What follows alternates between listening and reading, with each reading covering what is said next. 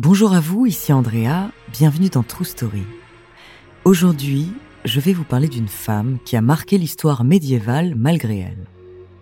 Après avoir été violée par le rival de son mari, elle a décidé de se battre pour obtenir justice, malgré les menaces de son agresseur et le déshonneur qui allait s'abattre sur sa famille.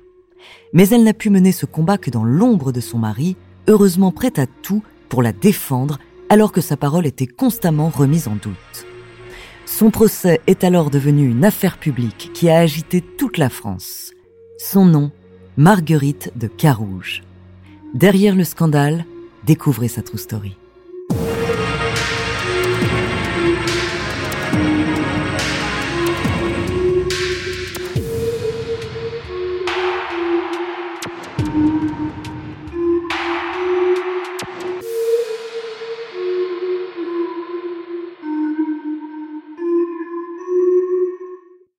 Attention, dans cet épisode, nous allons parler d'agression physique, de viol et de combats violents. Mais avant de commencer à vous raconter cette histoire extraordinaire, laissez-moi vous présenter notre partenaire. When you need mealtime inspiration, it's worth shopping Kroger, where you'll find over 30,000 mouthwatering choices that excite your inner foodie. And no matter what tasty choice you make, you'll enjoy our everyday low prices, plus extra ways to save, like digital coupons worth over $600 each week. You can also save up to $1 off per gallon at the pump with fuel points. More savings and more inspiring flavors make shopping Kroger worth it every time. Kroger, fresh for everyone. Fuel restrictions apply. Another day is here, and you're ready for it. What to wear? Check. Breakfast, lunch, and dinner? Check. Planning for what's next and how to save for it? That's where Bank of America can help. For your financial to dos, Bank of America has experts ready to help get you closer to your goals. Get started at one of our local financial centers or 24-7 in our mobile banking app. Find a location near you at bankofamerica.com slash talk to us. What would you like the power to do? Mobile banking requires downloading the app and is only available for select devices. Message and data rates may apply. Bank of America and a member FDIC.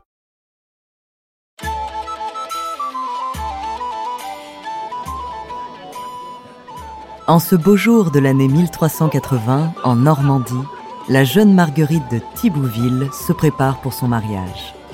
Elle est issue d'une famille de la noblesse extrêmement riche et son père l'a promise à un homme de son rang, issu lui aussi d'une famille respectée.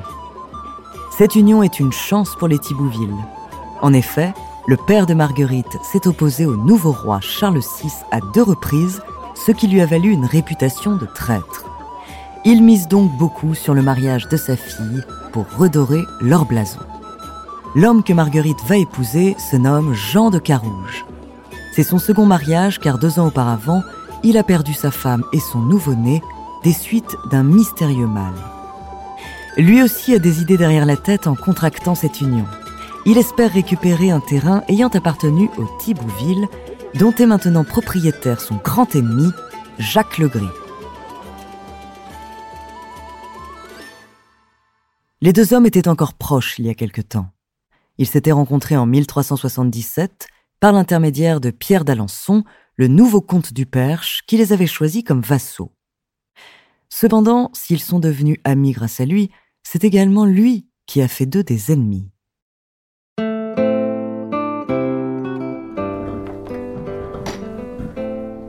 Très vite, le gris a été nommé écuyer du comte et il est devenu son favori. Il était largement récompensé pour ses services et sa fortune grandissait. Tandis que Carouge, peu considéré, sentait la jalousie monter en même temps que sa situation financière se dégradait. Peu après la mort de sa femme et de son fils, ce dernier a donc décidé de quitter Pierre d'Alençon pour rejoindre les services d'un autre comte. Vers 1382, on raconte tout de même que les tensions entre les deux hommes se sont apaisées, car on les aurait vus ensemble à une fête, et Carouge aurait même prié le gris d'embrasser amicalement Marguerite. Mais la suite des événements va les opposer une nouvelle fois, un conflit dont l'issue ne pourra être que fatale.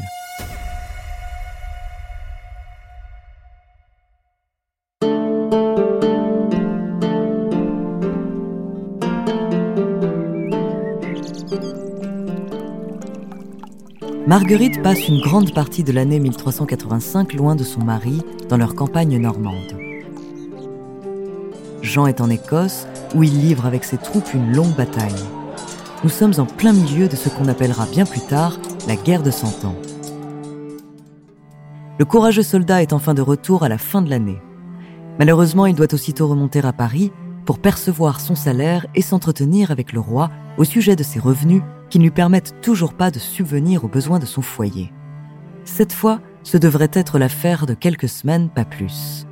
Il n'est tout de même pas question que la jeune épouse se retrouve seule. Marguerite est donc à nouveau confiée à sa belle-mère qui l'accueille dans son grand château. Jean rentre de Paris le 21 janvier 1386.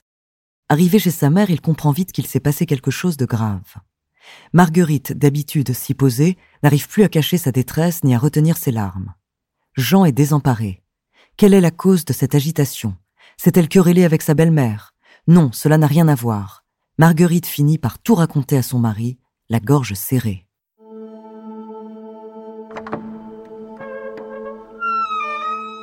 Trois jours plus tôt, Jacques Legris, avec l'aide d'un certain Adam Louvel, s'est introduit sans autorisation dans le château. Il a ensuite tenté de séduire la belle dame, mais face à son refus, il l'a attaquée et violée. Carouge est hors de lui en entendant tout ça. Marguerite, elle, n'a qu'une seule chose en tête, faire punir le gris. Comme la loi n'autorise pas les femmes à porter plainte seules, son mari s'empresse d'aller le faire. Mais malheureusement pour eux, c'est Pierre d'Alençon qui va être le juge de l'affaire. Tout le monde sait que le gris est un homme sulfureux qui ne se prive de rien pour obtenir les faveurs des femmes, mais il reste le favori du comte. Alors même si Marguerite a la réputation d'être une dame bonne, honnête, louable et de bonne foi, aux yeux du juge, elle n'est toujours qu'une fille de traître. Face à la connivence de deux hommes de pouvoir, son témoignage ne va donc pas peser lourd. Découragés, Marguerite et Jean ne se rendent même pas au procès. Ils se doutent bien du verdict. Sans surprise, le gris est innocenté.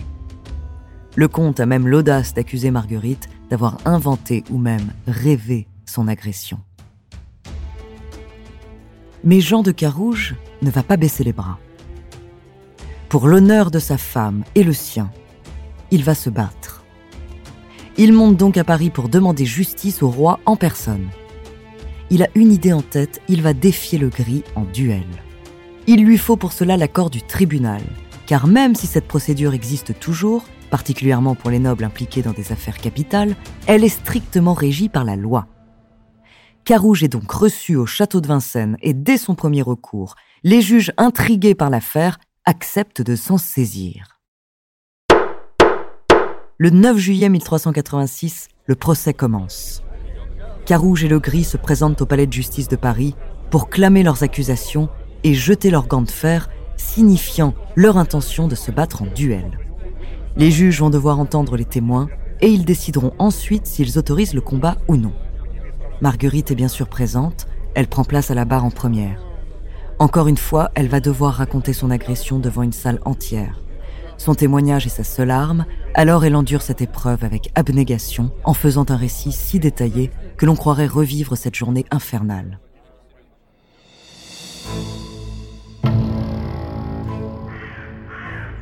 Ce matin d'hiver, sa belle-mère était absente car elle avait dû se rendre à la ville voisine pour des affaires importantes. Elle était partie avec tous ses serviteurs, même si Carouge ne voulait pas que sa femme reste seule au château. Par un douteux hasard, c'est bien évidemment ce moment-là qu'a choisi Adam Louvel pour lui rendre visite. Marguerite a dû aller ouvrir elle-même. D'abord, l'étrange visiteur a prétendu vouloir voir Monsieur Carouge au sujet d'un prêt d'argent. Puis il a changé de discours. Il venait en fait au nom de son maître, Jacques Legris, qui désirait s'entretenir avec elle. Marguerite a refusé, quand soudain, Legris lui-même est entré brusquement dans le château. Il l'a prié de s'asseoir à ses côtés, commençait à lui prendre les mains et à lui promettre de lui offrir tout ce qu'elle voudrait. Une fois de plus, elle l'a sommé de partir et a essayé de se dégager de son emprise. L'écuyer a alors commencé à s'emporter.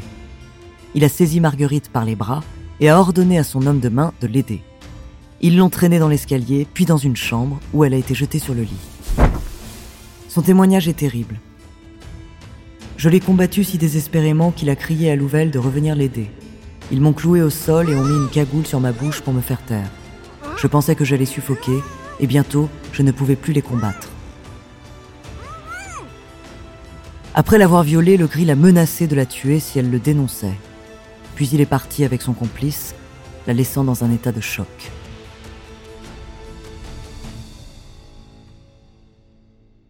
Après le témoignage de Marguerite, une servante passe à la barre, suivie d'Adam Louvel.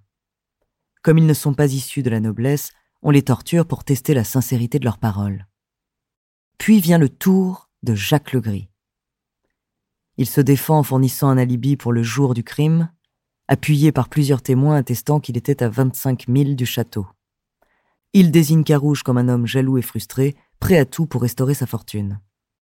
Jean de Carouge réfute tous ces arguments. Il démontre que le gris a bien pu faire l'aller-retour de 25 000 en une journée à cheval, et il souligne qu'il n'aurait pas eu la folie d'inventer une telle histoire, vu le déshonneur que cela a porté à sa famille. Face à tous ces éléments, les juges ne peuvent trancher. C'est la parole de Legris contre celle de Marguerite. L'affaire va donc se régler en duel. Ainsi, Dieu lui-même fera justice. Si le gris perd, c'est que Marguerite disait juste, mais si c'est Carouge qui se fait tuer, cela prouvera que la victime mentait et elle sera aussi condamnée à mort, brûlée vive en place publique. Très vite, à la cour royale et jusque dans les plus petits villages, on ne parle plus que de cette affaire. Le duel tant attendu est cependant repoussé par le roi lui-même qui craignait d'être en retard pour y assister. Le 29 décembre 1386, des milliers de Parisiens affluent dans la cour du monastère de Saint-Martin-des-Champs, où va enfin avoir lieu le combat fatal. Marguerite, tout de noir vêtue, assise dans les tribunes, prie de tout son cœur. En armure, Jean de Carouge et Jacques Legris se présentent solennellement devant la foule. Tous les deux sont de très bons combattants. Le duel s'avère donc difficile. Ils montent à cheval et la joute commence. Ils chargent l'un contre l'autre à plusieurs reprises. Lorsque leur lance se brise, ils s'attaquent à la hache. Le gris prend un premier avantage en blessant la monture de son adversaire. Le combat se poursuit au sol. Carouge reçoit un coup d'épée à la cuisse. Il continue à se battre mais glisse sur une flaque de sang. Le public se délecte de ce spectacle et retient son souffle en voyant l'issue du combat se rapprocher. Alors que le gris domine son adversaire, Carouge le saisit le fait tomber et le poignarde à plusieurs reprises, jusqu'à transpercer son armure. Avant de l'achever, il exige des aveux de sa part, mais le gris refuse. Au nom de Dieu et au péril de la damnation de mon âme, je suis innocent. Carouge donne le coup fatal. Il reste un moment hébété au-dessus du corps de son adversaire, tandis que la foule l'acclame. Il est vite soigné puis récompensé par le roi. Et enfin, il rejoint Marguerite, désormais vengée.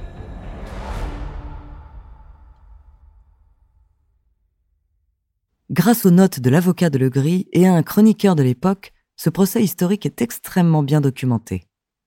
Malgré cela, le récit du duel Carouge-Legris a été complètement déformé, jusqu'à devenir un des exemples les plus célèbres d'erreurs judiciaires. Certaines chroniques rapportent en effet qu'un autre homme aurait avoué son crime sur son lit de mort. Pourtant, aucune preuve n'appuie cette version, qui relève plutôt de la légende. Toujours est-il que suite au scandale et aux controverses qu'a causé l'affaire, le duel judiciaire entre Carouge et Legris a été le dernier autorisé par le gouvernement français.